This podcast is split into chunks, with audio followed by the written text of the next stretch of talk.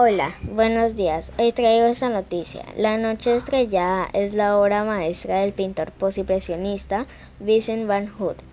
El cuadro lo realizó en el sanatorio de Saint-Remy de Provence, donde se recluyó hacia el fin de su vida.